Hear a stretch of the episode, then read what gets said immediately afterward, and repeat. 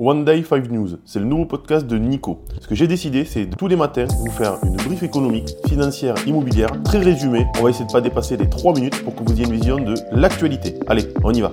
Bienvenue à cette actualité du jeudi 17 août 2023. Télétravail, les outils de surveillance aux États-Unis se multiplient. De nombreux employeurs utilisent des logiciels de surveillance appelés Bossware pour surveiller leurs salariés en télétravail.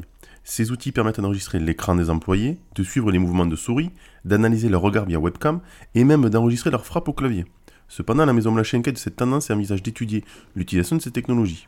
En France, la surveillance des salariés est encadrée par la loi et les employés doivent être informés de tout système de contrôle.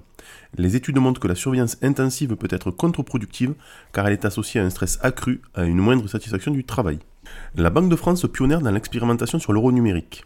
La Banque de France est à la pointe des expérimentations sur l'euro numérique, une version électronique de la monnaie fiduciaire.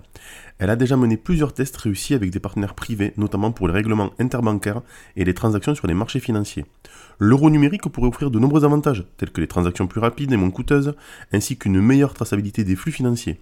Cependant, il soulève également des questions sur la protection de la vie privée, la sécurité des données et l'impact sur le système bancaire traditionnel.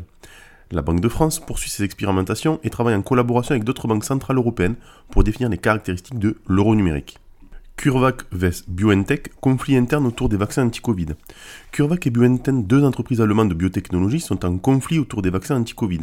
Les deux sociétés ont développé des vaccins ARN messagers, mais leur approche et leurs résultats diffèrent. BioNTech, en partenariat avec Pfizer, a été le premier à obtenir l'autorisation de son vaccin, qui a montré une efficacité à 95%. En revanche, CureVac a rencontré des difficultés avec son vaccin qui a montré une efficacité de 48%. Les deux entreprises ont des liens étroits, notamment par le biais de Dietmar Hop, un investisseur clé dans les deux sociétés. Le conflit entre CureVac et BioNTech souligne les défis et les rivalités dans le développement des vaccins contre le Covid-19. Bourse. La crise immobilière en Chine intensifie les tensions sur les marchés. La crise immobilière en Chine continue de faire des vagues, affectant les marchés boursiers du pays. Les inquiétudes concernant la capacité des promoteurs immobiliers à rembourser leurs dettes ont conduit à une augmentation de la volatilité sur les marchés financiers. Les investisseurs sont préoccupés par les répercussions potentielles de la crise immobilière sur l'économie chinoise et le système financier mondial. Les autorités chinoises ont pris des mesures pour limiter les risques, mais la situation reste tendue. Les marchés boursiers chinois sont sous pression et les investisseurs surveillent de près les développements de la crise immobilière et ses implications pour l'économie mondiale. Country Garden financiers occidentaux en danger face aux promoteurs chinois endettés. La crise immobilière en Chine affecte également les grands groupes financiers occidentaux qui sont exposés aux promoteurs immobiliers chinois endettés Country Garden. La société, qui est l'un des plus grands promoteurs immobiliers en Chine, est confrontée à des défis financiers en raison de la baisse de la demande et des réglementations plus strictes. Les investisseurs occidentaux qui ont prêté de l'argent en Country Garden sont désormais préoccupés par le risque de défaut de paiement. La situation met en évidence les liens étroits entre le marché financier mondial et les risques associés à l'investissement dans les entreprises étrangères. Les investisseurs et les régulateurs surveillent de près les développements de la crise immobilière en Chine et ses implications pour les marchés financiers mondiaux. Allez, on est parti pour l'analyse. Walmart, le géant mondial de la distribution, est sur le point de publier ses résultats financiers pour le dernier trimestre. Ces chiffres sont très attendus par les investisseurs et les analystes car ils servent de baromètre pour évaluer la santé de la distribution mondiale.